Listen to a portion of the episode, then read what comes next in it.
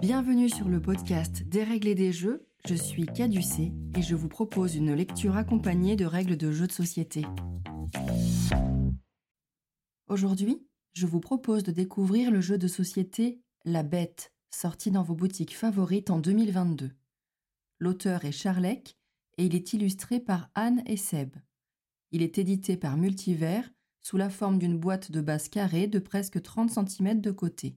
La bête est annoncée pour 2 à 5 joueurs, d'une durée de 1 heure et recommandée à partir de 12 ans. Il est commercialisé au prix d'environ 43 euros. Les mécaniques du jeu. La bête est un jeu asymétrique de track où l'un des joueurs incarnera la bête et le ou les autres joueurs prendront le rôle des enquêteurs chargés de la traquer. Ici, peu importe le nombre d'enquêteurs, les quatre personnages seront toujours en jeu, chacun n'ayant pas les mêmes capacités pour identifier les différentes apparences prises par la bête. Il vous faudra gérer vos déplacements sur le plateau de façon à optimiser votre nombre de victimes, si vous êtes la bête, ou votre positionnement pour protéger des villages et traquer efficacement la bête, si vous êtes enquêteur, tout en anticipant autant que possible sur votre tour de jeu suivant. La thématique. La règle nous raconte. Début de l'été 1764, des attaques d'une bête féroce sont relatées en Gévaudan. Celles-ci ne se portent que sur des femmes et des enfants. Les témoignages des survivants font état d'une bête de taille hors du commun, à la morphologie proche d'un molosse ou d'un loup gigantesque, ou peut-être même d'un fauve. Cette bête semble être guidée par une main humaine, à moins que ce ne soit le diable en personne, car certaines victimes sont retrouvées décapitées, leurs vêtements retirés et pliés. Mois après mois, victime après victime, la terreur s'installe profondément en Gévaudan. Les battues et les traques ne donnent rien. Le sujet devient politique le roi de France doit rétablir la sécurité de ses sujets. Depuis Versailles, il dépêche ses meilleurs chasseurs pour arrêter celle que désormais on désigne sous le nom de la bête. L'évêque de Mende et le jeune marquis d'Apchier participent également à la traque, en vain. Il faudra attendre le mois de juin 1767 pour que Jean Chastel, un garde-chasse du pays, abatte lors d'une battue un loup de très grande taille. Les attaques de la bête cessent et Jean Chastel devient le héros du Gévaudan. En trois ans, la bête aura fait plus d'une centaine de victimes. Cependant, le mystère demeure sur le maître de la bête. Plusieurs noms sont cités, dont celui du comte de Morangiès, fraîchement revenu d'Afrique et aux mœurs douteuses. Une autre piste suit les traces d'un vagabond, étranger au pays, dont le cheminement en Gévaudan correspondrait étrangement aux victimes de la bête. Enfin, thèse très crédible dans une époque empreinte de religion, pour beaucoup, la bête ne peut être animée que par le diable en personne. 250 ans plus tard, tous ces mystères irrésolus ainsi que les paysages torturés du Gévaudan font encore de la bête un animal mythique, symbole de terreur et de ténèbres. Vous allez ici incarner soit la bête, soit les enquêteurs historiques de la France du XVIIIe siècle. Mais qui sont les personnages historiques que vous allez croiser au cours de votre partie? L'évêque de Mende, Gabriel Florent de Choiseul-Beaupré, est évêque de Mende et comte du Gévaudan depuis plus de 40 ans quand apparaît la bête. Âgé de presque 80 ans, il publie en 1764 un mandement expliquant que la bête est un fléau de Dieu envoyé sur terre pour punir les hommes. Il demande aux habitants d'organiser des prières de 40 heures dans toutes les églises du Gévaudan afin que cessent les massacres. Le marquis d'Apchier, très jeune au début des événements, le marquis s'implique progressivement dans la traque et prend bientôt la tête des battus. Il sera en charge de la dernière, en 1767, au cours de laquelle sera vraisemblablement abattue la bête. Il enverra la dépouille de la bête à Versailles, puis la fera étudier par le grand naturaliste de Buffon. L'envoyé du roi, il y aura en réalité trois envoyés successifs. Le capitaine des dragons du Hamel, le grand louvetier du royaume d'Enneval et le porte-arquebus personnel du roi, François-Antoine. Ils auront pour mission de mettre un terme à cette histoire qui commence à nuire sérieusement à la réputation de Louis XV. Jean Chastel, pas loin de 60 ans au moment de l'affaire, est le chef d'une famille de forestiers et de gardes-chasse. Il est connu pour être assez étrange, mais sait lire, ce qui est peu commun pour son origine sociale. On dit qu'il est le fils d'une sorcière. Il sera considéré comme le tueur de la bête, héros du Gévaudan. Jacques Portefeuille n'apparaîtra pas dans toutes vos parties. Son intervention dépendra des cartes saison jouées. Jacques a 13 ans lorsqu'il est victime avec son groupe d'amis d'une attaque de la bête. N'écoutant que son courage, et plutôt que de s'enfuir, Jacques fait face à la bête et l'empêche de s'emparer d'un de ses camarades en lui faisant lâcher prise. La bête s'enfuit. Jacques est considéré comme un héros, il décrit la bête et est récompensé par Louis XV qui finance son éducation. Les cinq identités que peut prendre la bête dans le jeu sont directement inspirées des hypothèses de l'époque concernant la véritable nature de la bête. Un vagabond, un fauve, une meute de loups, le comte de Morangiès ou, en toute simplicité, le diable.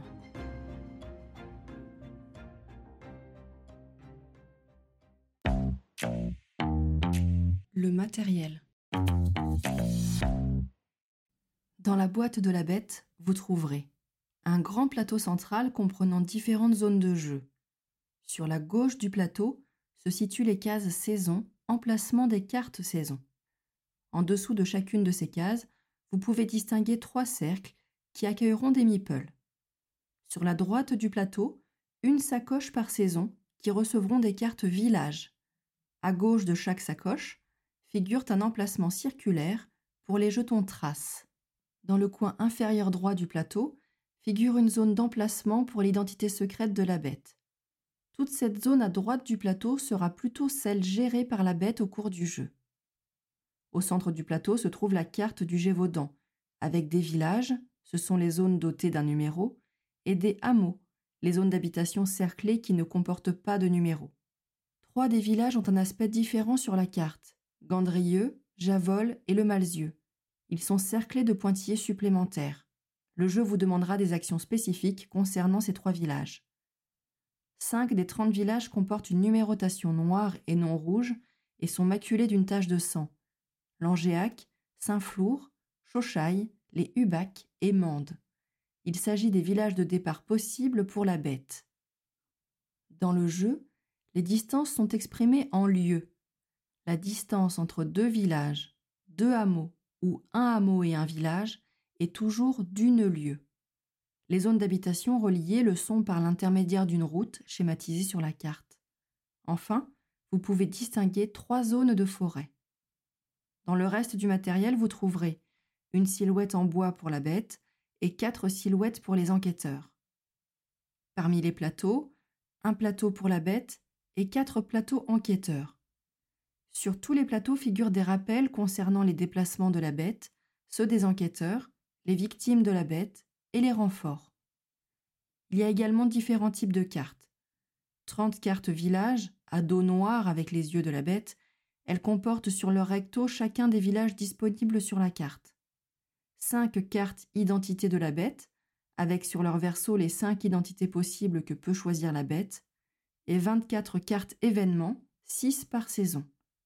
Et enfin, 5 jetons traces, ce sont les gros jetons rouges que la bête utilisera lors de ses tours de jeu, un marqueur vagabond noir, six meeples noirs qui sont les unités militaires de carabiniers envoyées par le roi, appelées dans le jeu détachement de dragons, six meeples blancs qui sont les milices paysannes, un meeple jaune représentant Jacques Portefait et 25 gouttes de sang qui serviront à symboliser les victimes de la bête.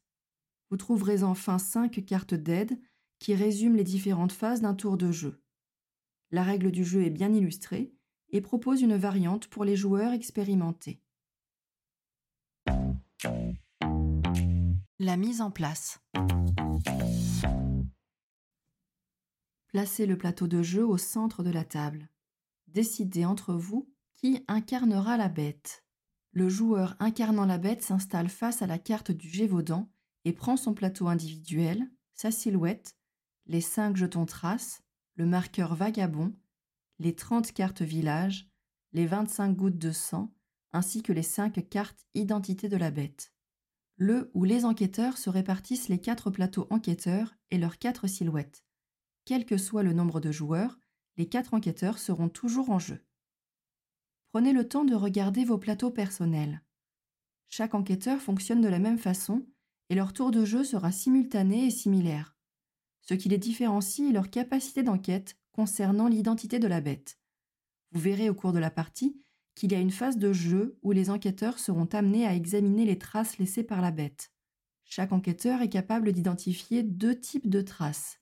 Elles sont rappelées en haut à droite de chacun des plateaux joueurs-enquêteurs. Tous sont capables d'enquêter sur l'identité vagabond, mais seul l'envoyé du roi pourra enquêter sur l'identité du comte. Cette donnée influencera vos choix de déplacement et de positionnement au cours du jeu. La bête dispose également d'un rappel concernant qui peut enquêter sur quelle identité au centre de son plateau joueur. Reprenons la mise en place. Mélangez et placez face cachée chaque pile de cartes saison à gauche du plateau, à l'extérieur de celui-ci et en regard des zones qui accueilleront les cartes saison actives. De haut en bas, été, automne, hiver et printemps. Préparez ensuite les renforts. Placez trois meeples noirs ce sont les détachements de dragons, dans les zones cerclées en dessous de la case été et trois autres en dessous de la case printemps. Placez les trois meeples blancs, ce sont les milices paysannes, sous la case automne et trois autres sous la case hiver. Secrètement, la bête va choisir parmi ces cinq cartes identité celle qu'il souhaite incarner pendant la partie et la pose face cachée dans le coin inférieur droit du plateau, cette carte restera positionnée ici pendant toute la partie. Les quatre autres cartes d'identité sont conservées à côté du plateau de la bête face cachée. Puis, la bête choisit secrètement parmi les cinq villages de départ celui par lequel elle va entrer en Gévaudan. Ils sont tous situés en périphérie du plateau et sont identifiables par leur numérotation noire et leur tache de sang. La bête cherche la carte correspondante au village dans son paquet de cartes village et la place face cachée sur la case sacoche printemps située en bas de la ligne des sacoches du plateau de jeu. Après s'être consultés, les enquêteurs placent les silhouettes de leurs personnages sur les villages ou les hameaux de leur choix. Plusieurs enquêteurs peuvent se réunir sur le même village ou le même hameau. La bête révèle ensuite le village par lequel elle entre en jeu en retournant face visible la carte village choisie juste avant. Elle positionne sa silhouette de bête sur le village correspondant. La carte village reste dans la sacoche printemps du plateau de jeu. Elle ne sera récupérée qu'un an plus tard, au début du printemps suivant. Si aucun enquêteur n'est présent sur ce village, la bête fait sa première victime et pose une goutte de sang sur le plateau, à côté du village concerné. Si un enquêteur est présent sur ce village, la bête ne fait aucune victime. Le décor est planté, les acteurs sont réunis, la mise en place est terminée la terreur va maintenant s'abattre sur le Gévaudan et votre partie va démarrer. Le déroulement de la partie.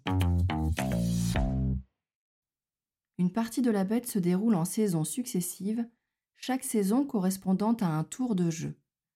La partie se déroule au maximum en trois années, de l'été 1764 au printemps 1767, soit 12 tours de jeu. L'évolution des tours de jeu est visuellement identifiable par l'utilisation des renforts, c'est-à-dire des meeples, qui se trouvent en dessous des cartes saison, trois pour chaque saison. Pour gagner, la bête doit faire au moins 25 victimes avant la fin du jeu. Le ou les enquêteurs doivent soit l'en empêcher, soit la démasquer en identifiant son identité secrète. Chaque tour de jeu se déroule de la même manière et comprend quatre phases. La phase saison, la phase de la bête, la phase des enquêteurs et la phase de terreur. Lorsque vous jouez, je vous conseille d'utiliser les cartes de rappel des phases, qui permettent de ne rien omettre au cours de vos tours de jeu. Elles sont disponibles en 5 exemplaires pour que chaque joueur puisse s'y référer. Voyons dans le détail comment se déroule chacune de ces phases.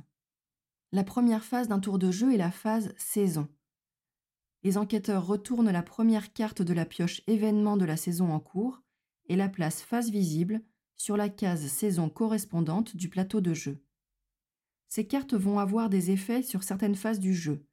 La phase concernée est indiquée en haut de la carte. Si la carte indique un événement lié à la phase 1, il vous faut donc le réaliser maintenant. Sinon, appliquer l'effet de la carte lors de la phase concernée. Notez que les cartes été et printemps sont plutôt favorables aux enquêteurs, alors que les cartes automne et hiver le sont pour la bête. Selon la saison en cours, les enquêteurs vont affecter un renfort, soit un détachement de dragons, soit une milice paysanne. Ils prennent un des meeples disponibles en dessous de la carte saison en cours et positionnent ce meeple sur le village de leur choix. Un village ne peut accueillir qu'un seul renfort, et un renfort ne peut pas être placé sur un hameau. Une fois placé, les dragons et les paysans restent en jeu jusqu'à la fin de la partie. Notez que dans un village sous la protection d'un dragon du roi, les meeples noirs, la bête ne fait aucune victime, et que dans un village protégé par une milice paysanne, les meeples blancs, la bête fera une victime de moins. Si en cours de partie les enquêteurs oublient de placer un renfort lors d'un tour, celui-ci est définitivement perdu. Les effets des renforts sont rappelés sur les plateaux joueurs. Passez ensuite à la deuxième phase du tour, la phase de la bête. La bête commence par effacer ses traces. Elle récupère le jeton trace, le gros jeton rouge, qu'elle avait joué deux saisons plus tôt. La trace d'été si on est en hiver, la trace d'automne si on est au printemps, etc. La bête récupère ensuite dans son jeu la carte village jouée une année plus tôt à la même saison. On ne recouvre jamais une carte village par une autre. La bête va ensuite choisir où elle va frapper. Le déplacement de la bête est de 4 lieues maximum et doit se terminer sur un village. Elle peut passer par un hameau, mais pas s'y arrêter. Elle est obligée de se déplacer d'au moins une lieue à chaque tour de jeu. Il lui faut repérer les villages situés jusqu'à 4 lieues de sa localisation actuelle et choisir parmi ceux-ci où elle veut frapper. Elle doit vérifier que cette carte est bien disponible dans son paquet village. La bête ne pourra pas frapper deux fois au même endroit sur une année. Puis elle place cette carte face cachée sur la sacoche de la saison en cours. La présence d'un enquêteur, de dragon ou de paysan n'affecte en rien le déplacement de la bête. Elle peut donc traverser ou terminer son déplacement sur un village occupé par un enquêteur ou un renfort. La bête va ensuite choisir parmi ses jetons traces disponibles celle qu'elle va risquer sur cette saison. Elle va sélectionner le jeton choisi et le placer sur le plateau de jeu, à gauche de la carte village qu'elle vient de jouer, sur l'emplacement circulaire dédié. Ce jeton peut être joué face visible, côté identité, ou face cachée, côté empreinte. Quand un jeton est joué face cachée, côté empreinte, il ne donne aucune information aux enquêteurs sur l'identité sous laquelle la bête est en train d'agir. En revanche, la bête ne peut pas bénéficier du pouvoir de cette entité. Quand un jeton est joué face visible, côté identité, il indique aux enquêteurs sous quelle forme vous agissez et vous permet en contrepartie de bénéficier du pouvoir de cette entité. Même si un jeton est joué face visible, l'utilisation d'un pouvoir est toujours facultative et peut permettre de bluffer pour mettre les enquêteurs sur de fausses pistes. Les pouvoirs apportés par les différentes identités que peut revêtir la bête sont résumés sur le plateau de jeu de la bête. La meute de loups permet de se déplacer jusqu'à deux lieues de plus. Le fauve permet de faire une victime supplémentaire. Le comte permet d'ignorer la présence d'un dragon. Le diable permet, lors de la phase 2, de déplacer un enquêteur d'une lieue. Et le vagabond permet de faire une victime de plus dans un secteur qui va jusqu'à trois lieues d'eau vert. C'est le village numéro 3. Une fois que la bête s'est préparée, c'est au tour des enquêteurs d'agir lors de la phase 3. Après s'être consultés, les enquêteurs déplacent leur silhouette de 0, une ou deux lieues, voire de trois lieues dans le cas particulier de la chevauchée. Ces déplacements peuvent se faire l'un après l'autre ou simultanément. Les enquêteurs, contrairement à la bête, peuvent terminer leur déplacement sur un hameau ou décider de ne pas se déplacer. Ils peuvent se réunir à plusieurs sur un village ou un hameau et peuvent cohabiter avec des renforts. Si un enquêteur s'est déplacé de zéro, une ou deux lieues, en plus de sa capacité d'enquête qui sera disponible en phase 4, il acquiert une capacité de protection. Il empêchera la bête de faire la moindre victime sur ce village. Si un enquêteur décide de faire une chevauchée, il se déplace de trois lieues. Il conserve sa capacité d'enquête pour la phase 4, mais il ne peut pas protéger le village sur lequel il finit son tour lors d'une éventuelle attaque de la bête. pour le signifier sur le plateau de jeu, coucher la silhouette de l'enquêteur qui vient de chevaucher. Une fois les enquêteurs positionnés, c'est la quatrième et dernière phase du tour, la phase de terreur. La bête frappe et révèle le village où elle s'est déplacée en retournant la carte village choisie face visible et en déplaçant sa silhouette sur le plateau de jeu. Dans le cas où la bête se serait trompée en voulant se déplacer sur un village qu'elle ne peut pas atteindre, elle ne se déplace pas et ne fera aucune victime lors de ce tour. La carte reste visible et les enquêteurs peuvent y enquêter. Comment comptabiliser le nombre de victimes que fait la bête dans son village d'arrivée? Le nombre de victimes de base est toujours de 5, moins le nombre de lieux parcourus par la bête lors de son déplacement à ce tour. Plus il se déplace, moins il fera de victimes.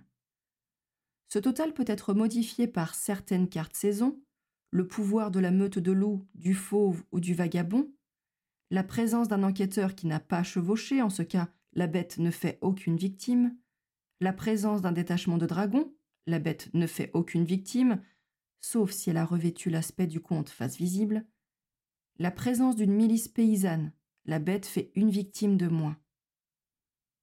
La bête place autant de gouttes de sang à côté du village concerné qu'elle vient de faire de victimes.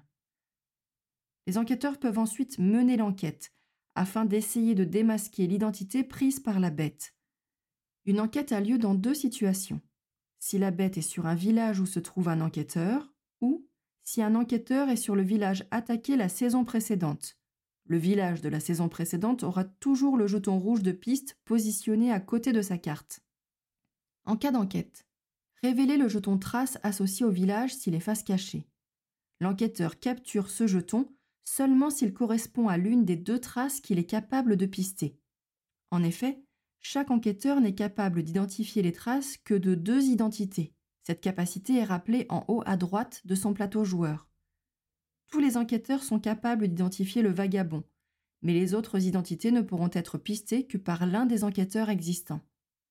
Sur le plateau joueur de la bête, une icône de silhouette enquêteur vous permet de vous rappeler qui peut identifier quelle identité. Quelles sont les conséquences d'une enquête? Quand un jeton trace est capturé, l'enquêteur demande à la bête s'il s'agit de sa véritable identité, celle qu'elle a choisie en début de partie et qui se trouve sur la carte en bas à droite du plateau de jeu. Si c'est bien sa véritable identité, la partie s'achève immédiatement par la victoire des enquêteurs. Si ce n'est pas sa véritable identité, mais qu'il s'agit du quatrième jeton capturé, les enquêteurs gagnent immédiatement en identifiant la bête par défaut. Sinon, les enquêteurs prennent le jeton piste devant eux, qui ne sera plus utilisable par la bête, et la partie continue. Attention, le vagabond est un peu particulier. Pour capturer le jeton trace du vagabond, qui peut être identifié par tous les enquêteurs, les enquêteurs doivent identifier ces traces à deux reprises dans deux villages différents. Afin d'indiquer la première identification, les enquêteurs s'emparent du marqueur vagabond noir et le jeton piste ne sera réellement capturé qu'à la deuxième identification. Pour récapituler chaque tour de jeu, première phase, la saison, où vous révélez une carte saison et placez un renfort de la saison en cours. Deuxième phase, la bête récupère le jeton trace joué deux saisons plus tôt et la carte village jouée une année plus tôt, puis pose une carte village face cachée sur la saison en cours et pose un jeton trace sur l'emplacement à gauche de la carte village, sur sa face cachée ou visible s'il veut profiter des effets de l'identité concernée. Troisième phase, les quatre enquêteurs se déplacent à tour de rôle et selon leur distance de déplacement peuvent protéger un village. Quatrième phase, la terreur. La carte village de la saison en cours est révélée et on déplace la silhouette de la bête, on place les éventuelles victimes de ce village et on résout les éventuelles enquêtes sur le village de la saison en cours ou celui de la saison précédente. Lorsque les quatre phases d'une saison sont résolues, passez à la saison suivante en renouvelant ces quatre mêmes phases de jeu, et ce, jusqu'au déclenchement de fin de partie. La fin de partie. La partie s'achève lors des trois situations suivantes. Première situation, la bête remporte immédiatement la partie dès qu'elle fait sa 25e victime. Deuxième situation, les enquêteurs remportent immédiatement la partie s'ils capturent le jeton de la vraie identité de la bête ou s'il capture les quatre autres jetons. Troisième situation, les douze tours de jeu sont écoulés. Comptez alors le nombre de victimes faites par la bête, ajoutez-y le nombre de jetons piste identité encore en sa possession. Si ce nombre atteint 25, la partie est nulle. S'il est inférieur à 25, les enquêteurs remportent la partie. Les variantes. La règle vous propose une variante qui vous permet d'avoir davantage de contrôle sur les événements des saisons. Rappelez-vous que les cartes saison printemps et été sont favorables aux enquêteurs et que celles d'automne et d'hiver sont favorables à la bête. Lors de la mise en place, vous allez composer un paquet de trois cartes par saison en procédant de la façon suivante. Pour les cartes printemps, les enquêteurs choisissent une carte du paquet printemps qu'ils gardent en main. Ils passent les cartes restantes à la bête qui défausse l'une de ces cartes en la remettant dans la boîte. Continuez en alternant ainsi jusqu'à ce que les enquêteurs aient sélectionné trois cartes pour cette saison. Faites de même avec les cartes été.